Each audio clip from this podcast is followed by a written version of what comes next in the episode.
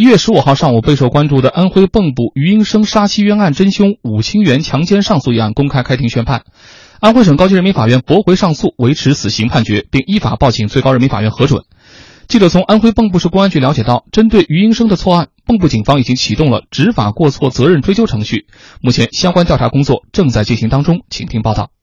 一九九六年十二月二号，安徽省蚌埠市东市区原区长助理余英生之妻韩某被发现在家中遇害。二十天后，其丈夫余英生涉嫌故意杀人被批捕，并以故意杀人罪被判处无期徒刑。但是，余英生及其家属多次申诉，经过安徽省高院复查再审。二零一三年八月十三号，余英生被宣告无罪，结束了十七年的漫长冤狱。那么，余英生杀妻冤案的真凶到底是谁？经过警方侦查，安徽蚌埠交警武清源被锁定为犯罪嫌疑人。去年五月十五号，安徽省芜湖市中级人民法院一审查明，一九九六年武清源通过朋友认识了被害人韩某。一九九六年十二月二号早晨，在韩某丈夫余英生上班后，武清源来到韩某家中，敲门进入后欲与韩某发生性关系，遭到韩某拒绝后。采取捆绑双手、捂牙口鼻等暴力手段对韩某实施了强奸。事后发现韩某窒息死亡，遂伪造的犯罪现场，并将液化气罐打开搬至屋内，点燃蜡烛，意图制造爆炸，彻底毁灭犯罪现场。一审判决认为，被告人武清源犯强奸罪，判处死刑，剥夺政治权利终身。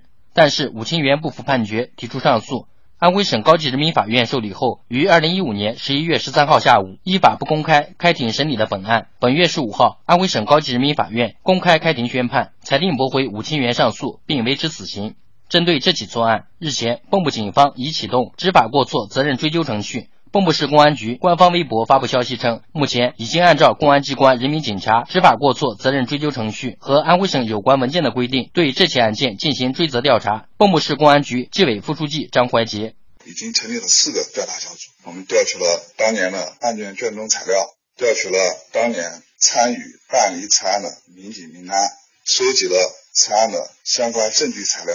由于现在距离案发已经过去了近二十年，当年很多参与此案的民警都已经退休，由此调查起来存在一定的难度。张怀杰表示，经过前期的大量工作，目前已经取得一定的进展，警方正在对涉案民警进行约谈和调查。目前这个相关的人员呢，我们已经初步掌握，但是一些调查的细节问题呢，我们考虑到保证案件的调查的顺利进行，在一些细节方面呢，目前还不宜公布。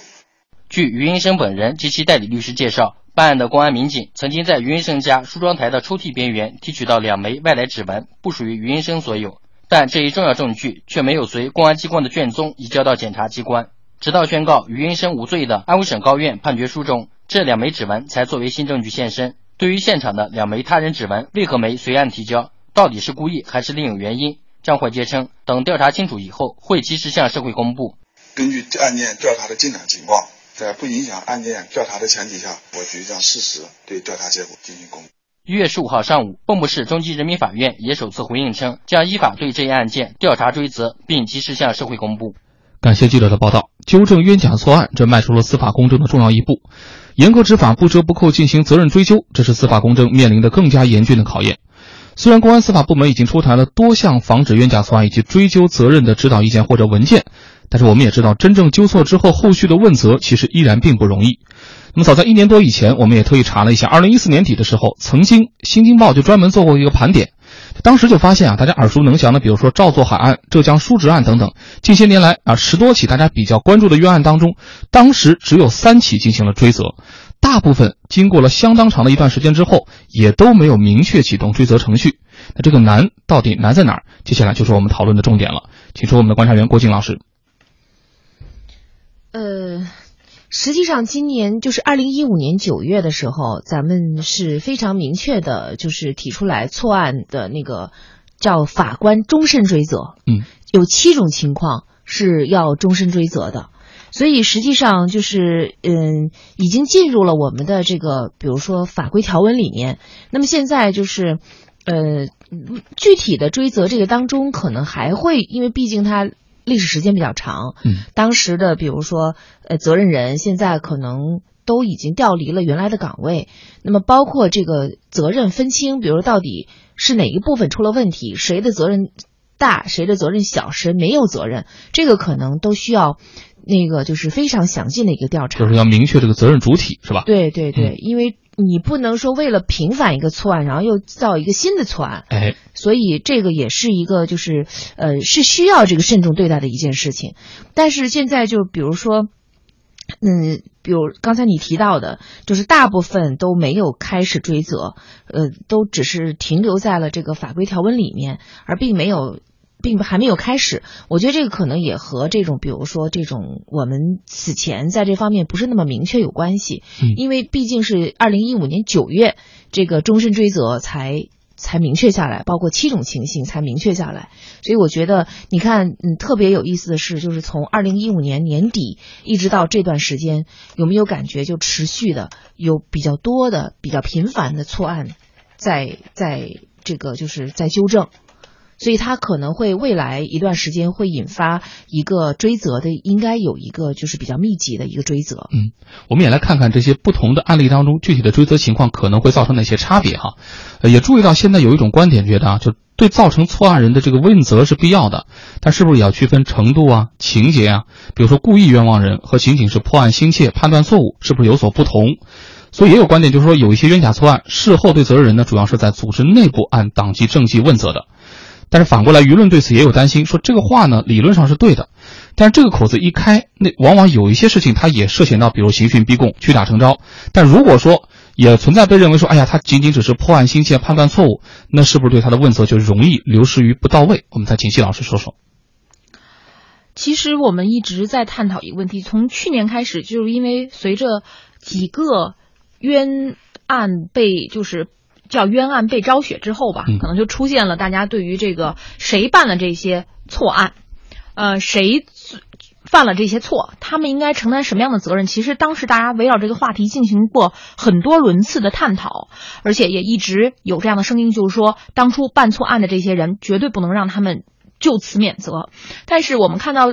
随后我们看到了，就是像刚刚郭靖老师提出的一些呃法律法规。制定下来了，那么相关方面也表达自己的这种一要一追到底的这样的决心，但是在现实的操作中间，我们看到了追责困难仍然是一个不可避免的这样的一个事实，或者说从现在的情况来看，呃，追责困难是一是一个非常非常重要的一个现象吧。那么为什么会出现这样的一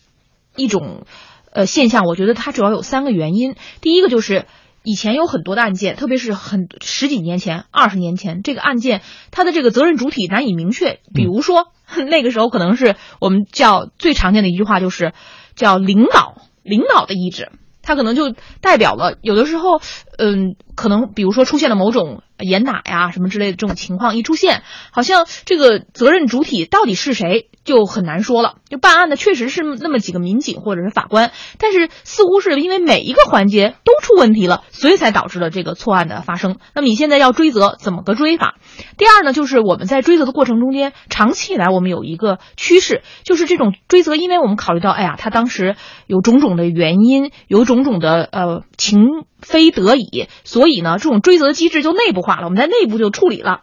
然后，但这种内部处理了之后呢，你就发现了，他不向大众去公开，所以呢，大家大家大家就不知道这个事情最后到底是什么样的一个结果。